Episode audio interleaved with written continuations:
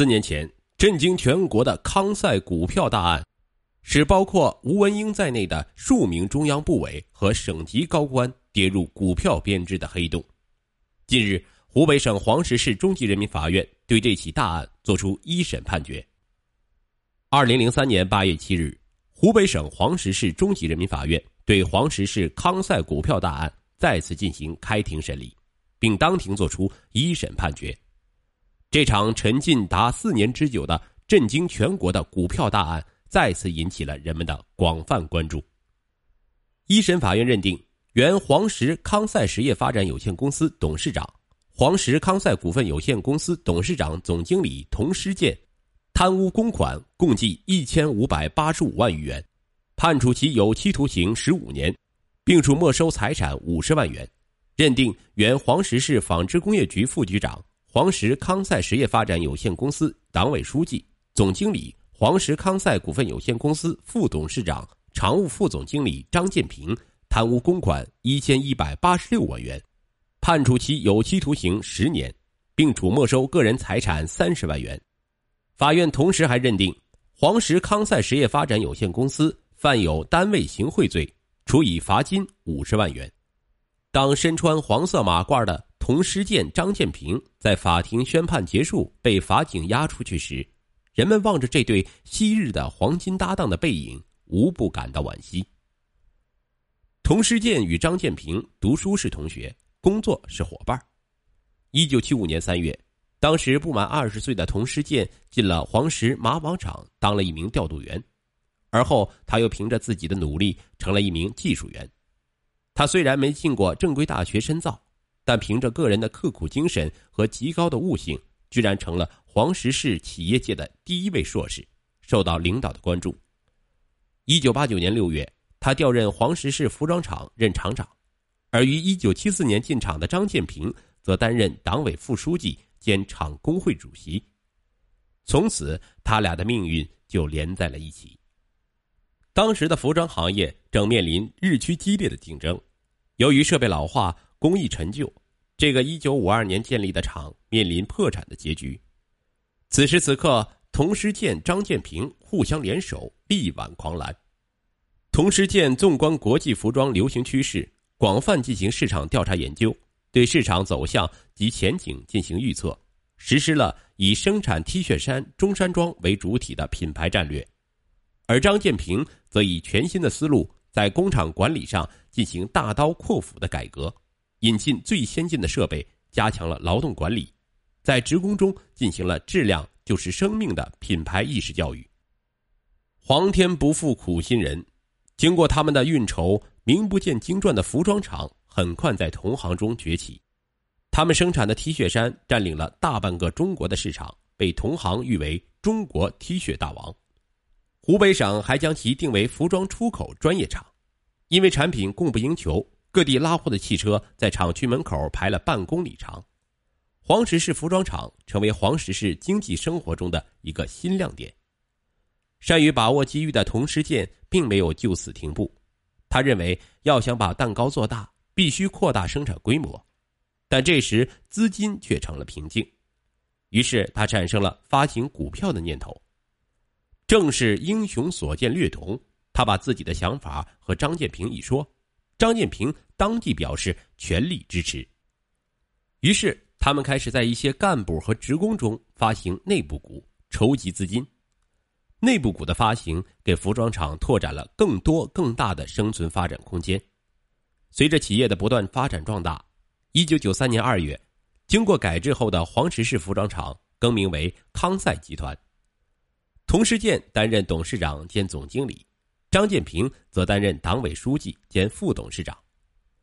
九十年代初，中国的股市证券业正处于萌动阶段，在当时一股上市潮的影响下，同时建、张建平也是跃跃欲试，想将康赛的内部股亦称原始股上市。因为他们清楚的认识到，只有股票上市才是企业发展的最好捷径。然而，要将集团发行的内部原始股上市，又是谈何容易呢？因为上市不仅有一套复杂的程序，而且还需过五关斩六将，在所在市国家主管部门、证监会方方面面都予认可的时候，才能跻身于证券市场的大门。为了铺平这一条上市的高速路，童世建和张建平走了一条不该走的路。自一九九三年始，争取股票上市成了童世建、张建平一切工作中的重中之重。为了搭上股票上市的直通车，童世建的基本策略是：对于重权在握、能够直接推动康赛股票上市的官员，不惜代价；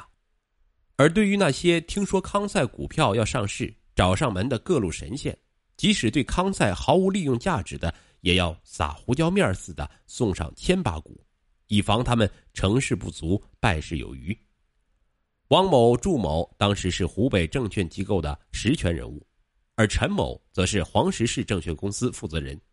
这是同世界要过的第一关。为了公关，他首先给陈某康赛内部股十万股，祝某、汪某也分别获赠五万股，从而打通了省市证监部门关节。同世建公关首战告捷。接着，他又凭身兼数职的便利条件，将康赛原本只托管一千一百万的内部股，一下子就凭空增加了六百万股，使上市额度达到一千七百九十八点四四万股。同章二人知道，在康赛股票上市之前，这六百万股只是一块没人要的虚拟大饼，而一旦乘上了上市的快车，这六百万股就会几倍甚至几十倍的增值。成为人人争抢的金不换，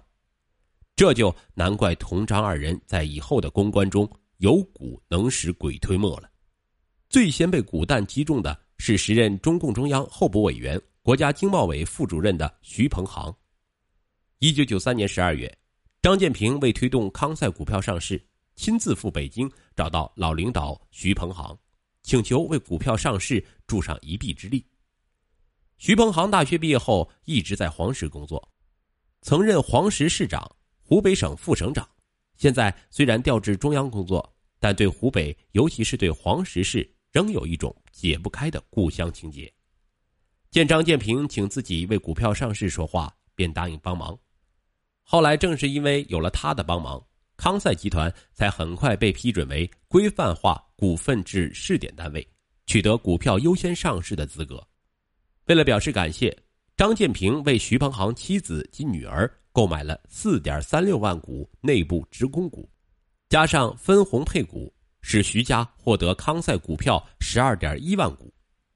一九九六年，康赛股票上市后，康赛公司即以每股十元的价格将这些股票收购，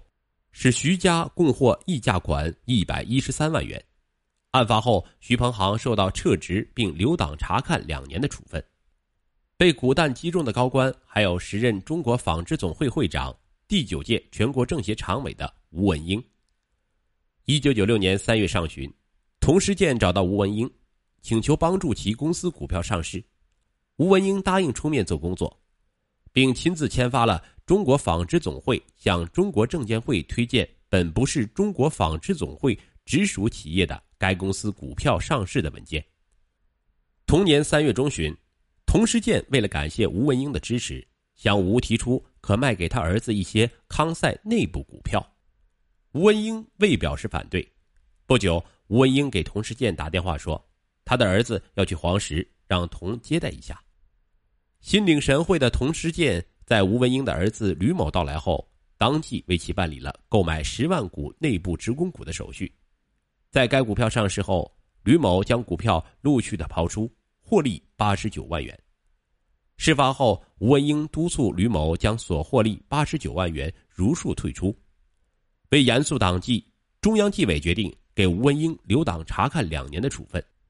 吴文英还被全国政协撤销了全国政协委员、常委的职务。至于倒在弹鼓下的厅级官员，则有六人之多。康赛股票在上交所持牌那天。以贵宾身份被邀去在新闻发布会上讲话的是时任湖北省副省长孟庆平。为了使这位副省长亲临新闻发布会，童世建只好托省政府的两位官员帮忙，代价自然少不了用康赛的内部股做润滑剂。其中，时任省政府副秘书长的张维先接受了康赛内部股五千股，时任省政府办公厅秘书处处长。后升任为湖北省民政厅副厅长的贾红购买了康赛内部股一万股，收受康赛公司现金五万元。为此，张维先受到留党察看两年的处分，贾红则被撤销行政职务，留党察看一年。